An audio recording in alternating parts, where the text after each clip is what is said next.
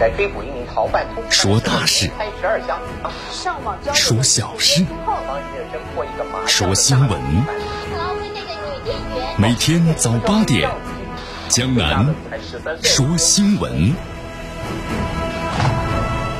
听奇闻异事，说酸甜苦辣，品五味人生。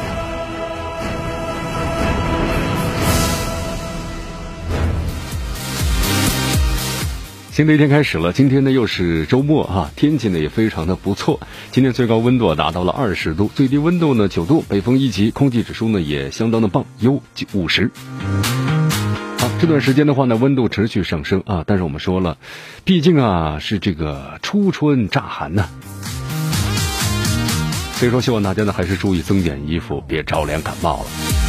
今天天气整体情况呢是晴。好，我们来关注一下今天江南说新闻的主要节目内容。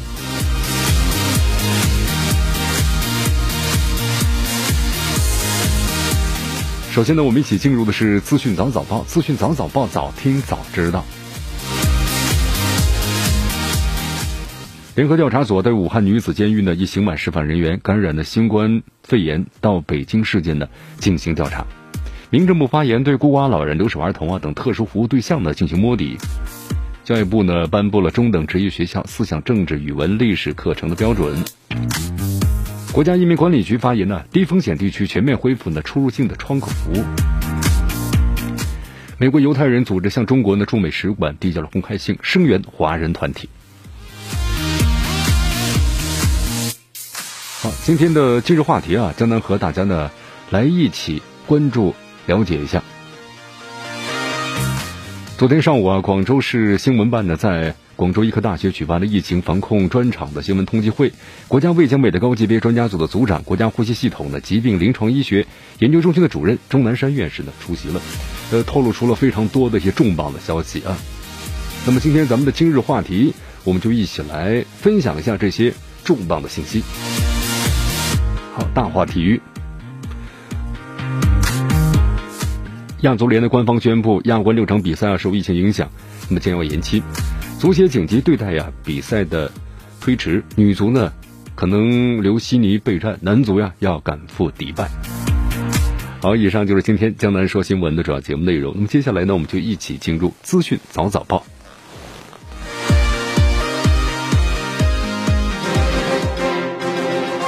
时政要闻、简讯汇集、热点评说。资讯早早报，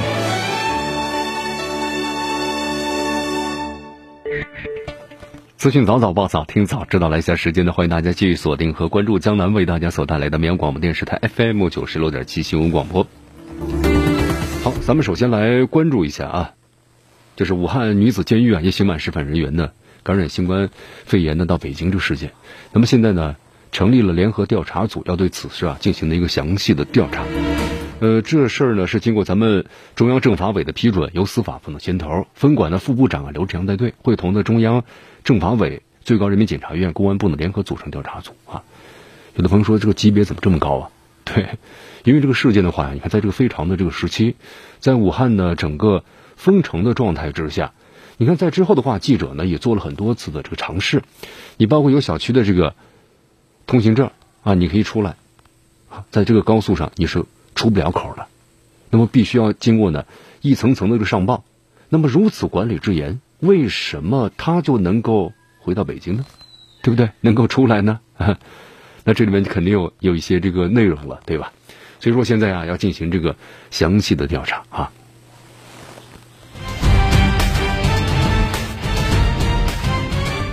好，民政部日前召开了全国的民政的一老一小服务机构防控的。工作视频会议就要求啊，咱们各地民政部门，你看在疫情期间呢，在家隔离的有些孤寡老人，包括目前的无法返回这个养老院的这个老人啊，留守老人、留守儿童、社会的这个散居的孤儿，还有困境儿童等等，这都是特殊服务对象，需要进行一个摸底，然后呢有针对性的走访探视，包括呢一定要给予这个相应的帮助。你看他们要是买东西或者在经常很困难的情况之下，咱们呢在重点保证。一线服务人员所需的口罩、还有手套、防护服等等防护装备之外呢，咱们民政部门要做好啊，这一老一小啊，服务机构封闭管理期间呢所需要的生活物资的供应。好，这里是江南的为大家所带来的《江南说新闻之资讯早早报》啊，继续锁定 FM 九十六点七，关注我们的节目。呃，我们再来关注一下咱们民政部门昨天呢是发布了一个最新的消息，呃，是教育部门啊，咱们教育部呢是颁布了中等职业学校啊思想政治还有语文历史课的这么一个标准。现在咱们要提升啊这个中等的职业学校这个课程的改革，提升的教育的这个质量。所以说，咱们教育部啊近日颁布了中等职业学校呢思想政治、语文、历史三科课程的标准，就增设了历史课程，完善咱们课程的设置啊。其实这样，咱们从专业结构来说呢，是优化了结构体系。因为咱们中国中等的职业教育啊，长期以来有教学大纲，但是没有课程标准啊，这个空白呢也填补了。好，在昨天的话呢，从咱们国家移民管理局获悉啊，国家移民管理局呢是立足于移民出入境管理，那么职能呢出台了十项的措施，咱们大力支持啊相关的企业，包括行业啊是复工复产，同时呢也统筹做好啊社会发展呢所提供。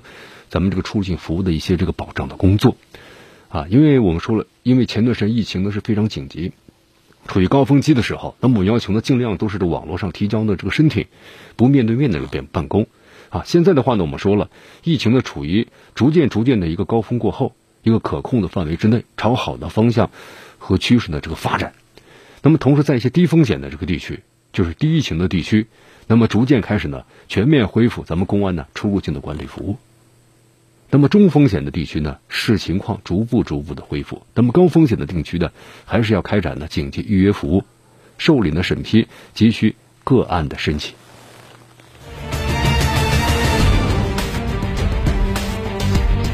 好，简单看了一下啊，其实从最主要的一些内容的话呢，就是你看，就是咱们尽量通过这个网络来进行这个办公啊，然后呢，二十四小时这个加急服务办理，又开种开办了多种多样形式的。这样一种办理的方式，那么同时呢，也方便于大家啊，就是鼓积极的去鼓励大家呢，在这个复工复产的同时啊，我们呢也要做好这安全防护的工作啊。呃，你看现在推出了互联网加呢政务的服务措施啊，为咱们的中外人员呢提供网上的申请，包括邮寄申请，包括境内的，还有境外的，对吧？出入境政策调整的及时查询等相关的服务。那么通过咱们的网络呢，尽量减少这样的聚集感染风险。啊，更好的方便于大家。好，其实这次咱们中国在抗疫的整个的一个行动当中啊，留下了很多的一些这个经验啊，同时呢，也供这个国外可以呢所借鉴。你看，包括世界卫生组织呢，也高度赞扬了在中国发生疫情之后啊，所采取的相关的果断的措施，防止了疫情呢更大规模的这个传染。啊，但是我们说了，有极个别的国家呢在抹黑中国，对吧？但是我相信世界人民的这个眼睛都是雪亮的哈，你看美国的犹太人公共事务委员会的主席啊，就是戴维·伯恩斯坦，在昨天呢向中国驻美大使馆崔天这个大使啊崔天凯呢递交了一封公开信。这公开信的主要内容写的什么呢？他就写了就是声援受新冠肺炎疫情影响的华人团体，反对呢排华情绪和辱华的言论。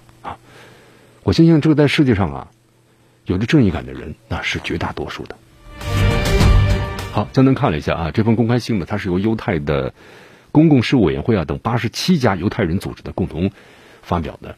这封信的主要内容的话呢，就是是这样写的：他说，呃，我们深知在这种情况之下，人们的担忧啊可能会迅速演变为呢恐慌，导致呢无辜人士受到排斥或者是歧视。那我们承诺将共同努力，确保你们呢感到安全，得到支持。那么同时共同反击呢社交媒体上的辱华的言论。我们从各自的历史了解到。任由恐怖的情绪蔓延，后果将是不堪设想的。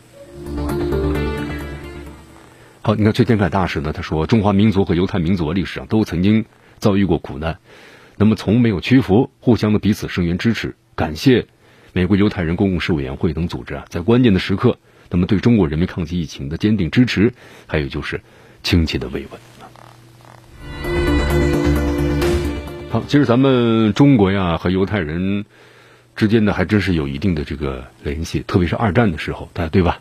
你看二战的时候，咱们中国展现出了极大的道义和勇气，因为当时有这个犹太难民进入上海居住嘛，咱们中国在犹太人群体的求存还有发展中起了一个重要的作用，对吧？所以犹太人是不会忘记这段历史的。呃，在美国的犹太人呢，就组织希望通过这封信，能够向目前处于关键时刻的华人朋友们传递友谊，并且呢，就是时刻支持需要的帮助的华人朋友们。咱们介绍一下啊，这个美国犹太人公共事务委员会啊，成立是一九四四年，在美国犹太人群体之间有广泛的影响力。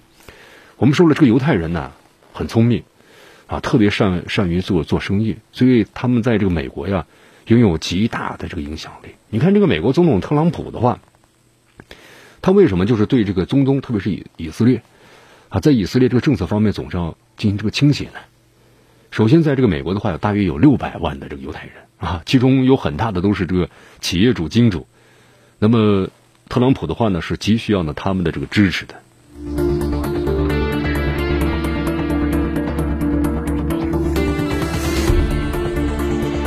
好，这里是江南的为大家所带来的资讯早早报，资讯早早报，早听早知道。继续锁定 FM 九十六点七绵阳广播电视台新闻广播，继续关注我们的节目。迎着晨光。看漫天朝霞，好的心情，好听的新闻。走进江南说新闻，新闻早知道。与江南一起聆听江南说新闻。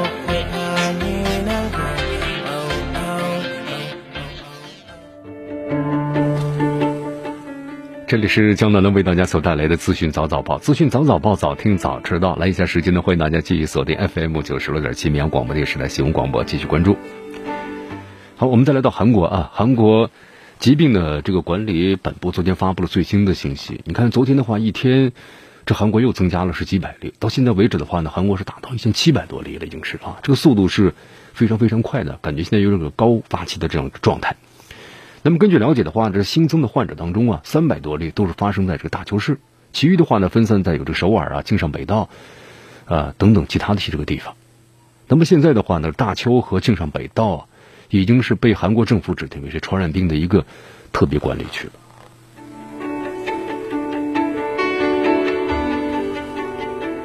好，现在韩国的话呢，也做了相关的一些措施啊，简单看了一下，有防止一散疫情的扩散。保护弱势群体的健康，所以说这两天，你看韩国呢也临时关闭了全国呢十四类的社会福利设施，包括有敬老院也关闭了，残疾人的这个福祉馆呢也都关闭了啊。同时呢，还有就是受这个新冠肺炎疫情影响啊，本来这个韩国和美国呢决定就是要进行联合军事演习嘛，然后春季，那现在呢也推迟了。好，这段时间呢，确实这韩国也做了很多的事情，比如说通过了三部法案的修正，对吧？那么就包括这从体检呐，从这个隔离啊各个方面都用法律进行了这个明确。呃，这三项法案的修正案呢，那么对现在整个的韩国呀，特别是对抗这个疫情，那么包括呢疫情的整个这个体系的完善，包括传染病的检测等等，那么都提高了这个防控的能力。好，这段时间的话呢，不管是咱们中国啊，那么在其他的国家都加紧研制呢这新型冠状病毒的这个疫苗。你看，咱们中国南京大学不是也研制出来了吗？但是我们说了，这个呢，它要进入量产的话，还是需要很长的时间的。啊，现在只是进入一个还没有进入呃小动物实验，对吧？动物实验，动物实验完之后临床试验，临床试验完了之后的话呢，才能够进行大规模的生产。那这个时间的话呢，再快到一年的时间。呃，最新消息，俄罗斯副总理呢？格利科娃在昨天对媒体说，俄罗斯的科研人员呢获得了新型冠状病毒的这个毒株，同时研制出了五种呢针对病毒的原型的疫苗。好，因为我们都知道啊，在这次日本的钻石公主号游轮上呢，也有这个俄罗斯的这个乘客啊，俄罗斯呢就是也卫生防疫部门也证实了，就是有三名新冠病毒的感染者。那他们就是钻石公主号游轮上的乘客，因为这个我们说游轮呢，它是不通风的，它是一个密闭的环境啊，很容易造成的这种的交叉感染。所以当时这个事情发生之后啊，在这个处理上呢，可能这个日本这方面的经验确实不太足，应该是建立其他的隔离点啊。在船上的话呢，你看这个密闭空间之内很容易造成的交叉感染。所以说日本你看大部分的五百多例，那么都是来自于呢。这个钻石公主号的感染的乘客。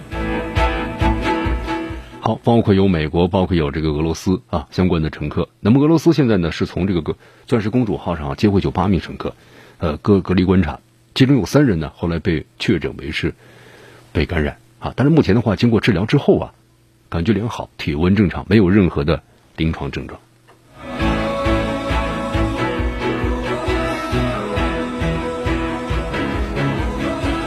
好，我们再来到这个美国啊，你看这美国的话呢，在这两天，国内的话呢，病例已经达到了有六十多例了。这包括呢，从豪华游轮“钻石公主号”呢，包括和中国回美的四十五例啊。那么新增这个患者呀，是美国本土的第十五号病例。所以美国现在呢，感觉挺紧张的。你看这个美国现在呀，整个是在流感的流行，这个流感呢相当厉害，几十万人被传染，然后呢，一万多人死亡。啊，其实美国说是这个流感，但是有些专家们可能认为，你和这个新冠病毒的话有没有相同的症状呢？对吧？虽然美国一直呢不承认，是不是？呃，其实再有学者的话，突然想起了这美国，你看这个这个流感怎么这么厉害呢？啊，包括之前的美国像 H1N1，啊，再往之前的话，一九一八年，当时这个叫嗯西班牙流感，因为这个西班牙当时死亡人数是最多的啊，所以叫称之为叫西班牙流感，全国八百多万人被感染。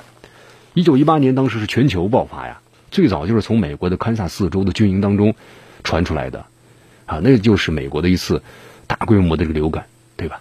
那么这个病毒是不是经过这么多年的变异呢？啊，因为美国现在又开始流行这个大规模的这个流感。好，虽然美国现在呢也不承认，就是他说这个流感的话跟这个新冠就是这个新冠病毒，对不对？但是呢，现在美国的疾控中心已经发出了。警告，这可能是新冠病毒疫区啊，在美国进行社区传播的一个迹象啊，形势非常的严峻。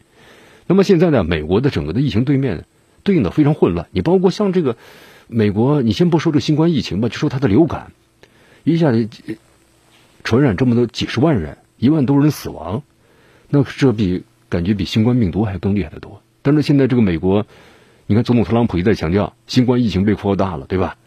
那你这个流感病毒扩大了吧？好，其实现在美国的媒体啊，担心的是不无道理。你看，美国的媒体就说了这么一件事啊，就说这个病例啊，曾经因为不满足美国疾控中心早期给出的诊断标准，一度被拒绝检测。啊，在这美国的话，就你现在得了这种病啊，你比如说你得流感，但流感的症状的话，我们说了和这新冠病毒在某些方面都是非常相似的，对吧？发热、咳嗽，对吧？呼吸困难等等。那么，同时在美国的话，你现在就是要等四天之后才能接受检测，而且负责照看的病患的医护。目前都被要求呢回家隔离了，所以美国现在网民呢群情激愤。有人指出这样的情况不在少数，也有人讽刺美国的疾控中心对待疫情的态度，那就是不测和不报。那么一旦发生之的话，你看昨天看了一条新闻嘛，说因为这个美国人呢感觉自己就是发热、咳嗽啊难受，然后想去检测一下，呃检测的话费用自负一万美元。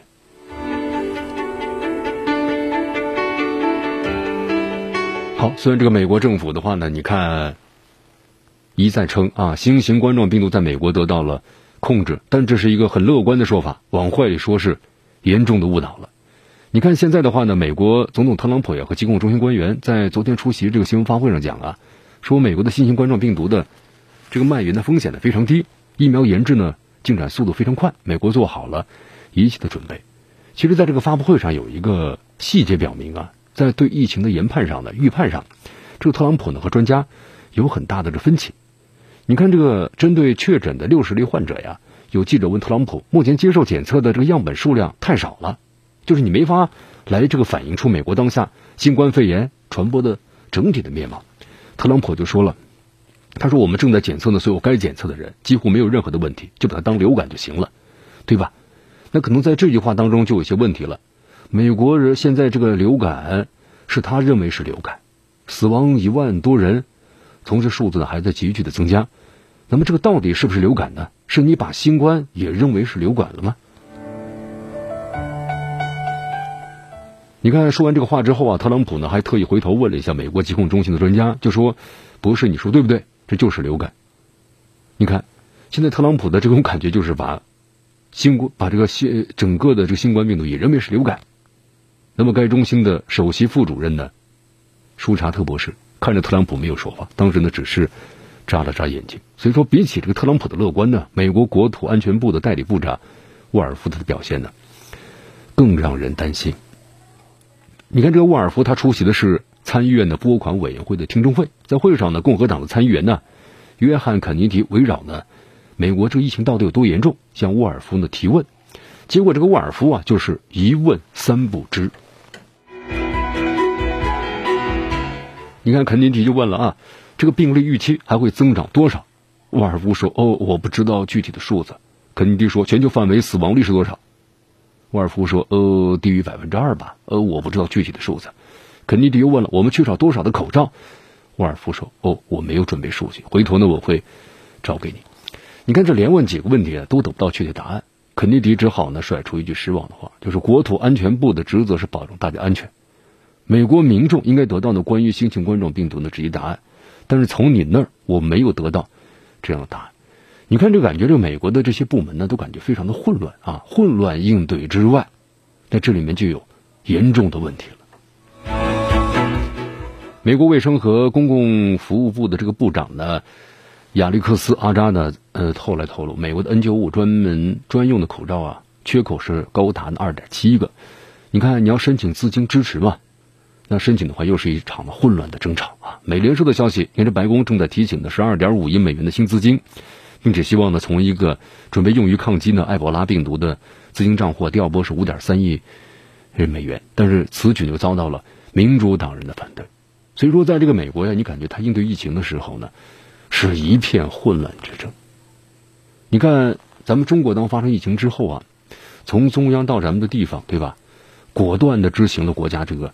一级响应，啊，实行的这个隔离，包括的武汉的这个封城，等等等等。那么这一措施的话呢，在这个疫情这个高峰期的时候得到有效的控制。但是你看，在这个美国呀，就是为了包括像这个资金，还有这个新冠病毒的这个研判、检测各个方面，你看这些都在互相的扯皮呀。但是这耽误的是什么呢？是民众的生命。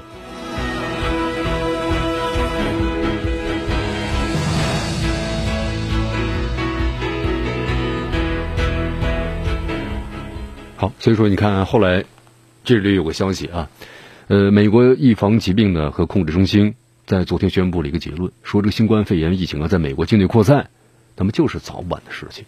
这个结论的话呢，一下子把全球的投资者都给惊吓住了。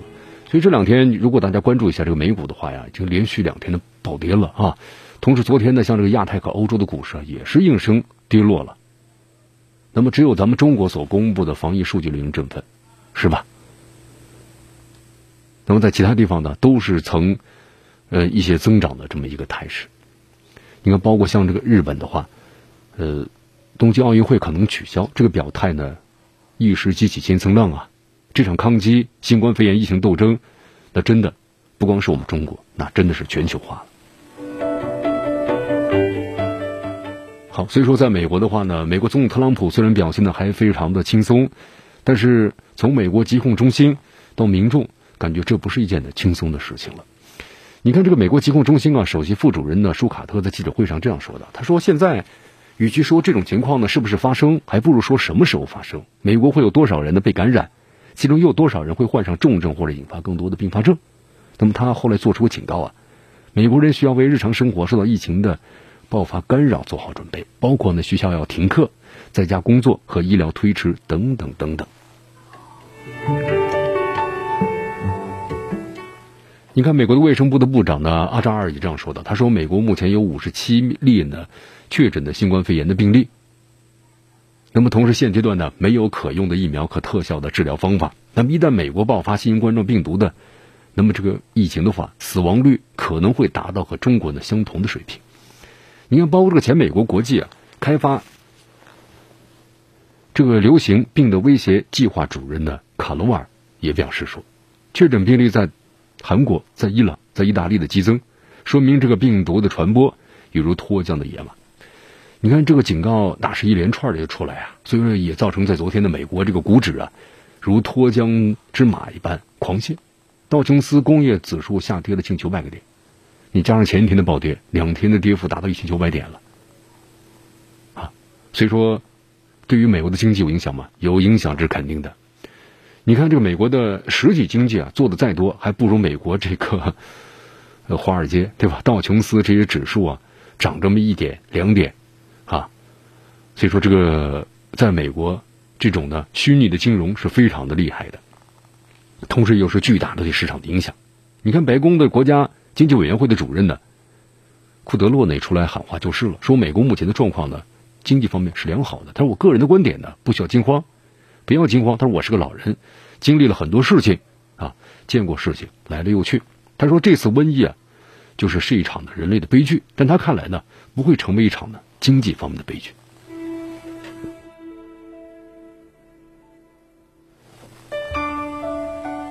好，现在呢，在这个美国，虽然呢，感觉从总统到这个上层的官员们都表示呢非常的这个乐观，但是呢，其实学者们。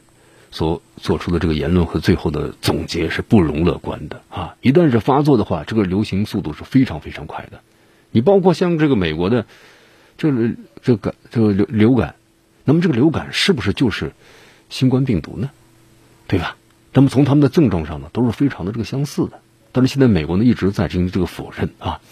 但是不管怎么样，我们说了，到了最后一旦是发生的话，这纸永远是包不住火的。这全球的。这警报防御系统呢，也正在拉响。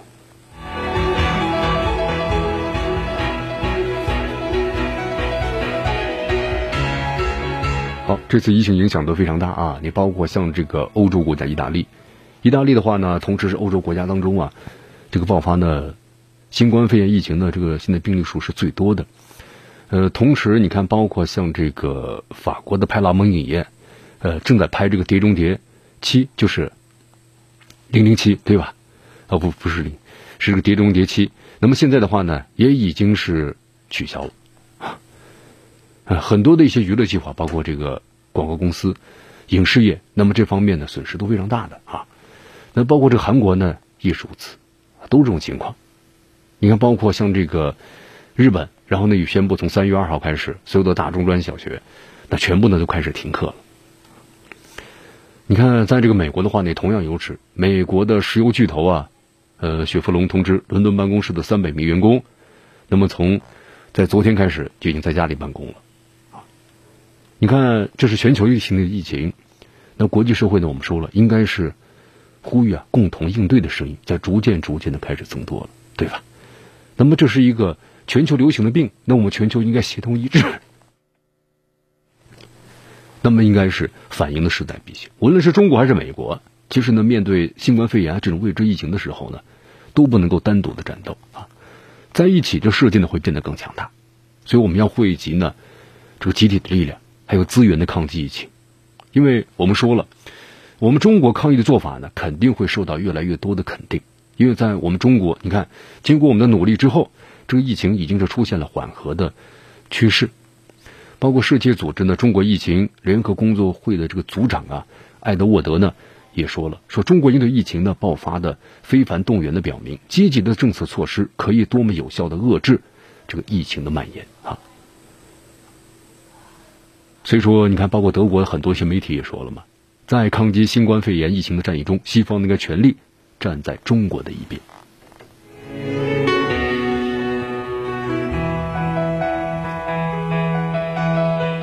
好，你包括像这个英国的《经济学人》的这个媒体呢也说了，新冠肺炎疫情的放缓之后，中国努力啊重回正轨啊。你看，世界对中国的经济啊充满了恢复的信心，对吧？那么，中国今年一季度 GDP 增长率呢是调到了降低到了二点五，但是报告认为啊，中国经济在第二和第三季度将肯定有显著的反弹。那么，维持呢对中国全年 GDP 的预估就是要达到呢百分之五点五啊，让我们共同努力。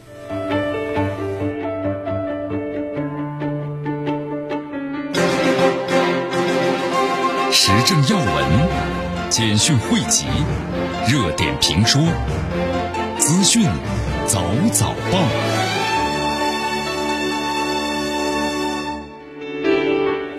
资讯早早报，早听早知道。来下时间呢，欢迎大家继续锁定和关注江南为大家所带来的绵阳广播电视台 FM 九十六点七新闻广播。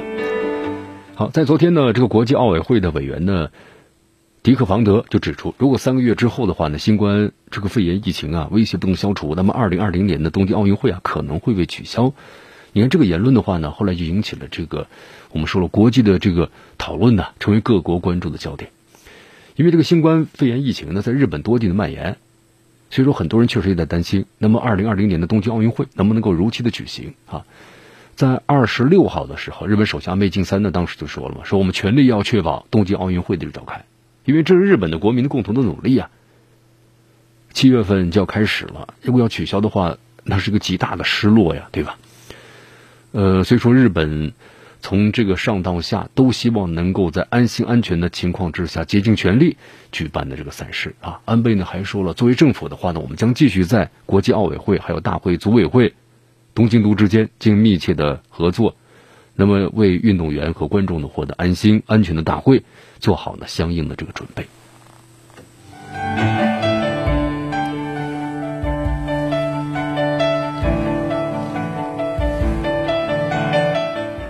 这里是江南呢为大家所带来的资讯早早报，资讯早早报早听早知道。来，我们去关注呢下面的消息。好，我们说了，在这个非洲啊，现在这个蝗虫呢。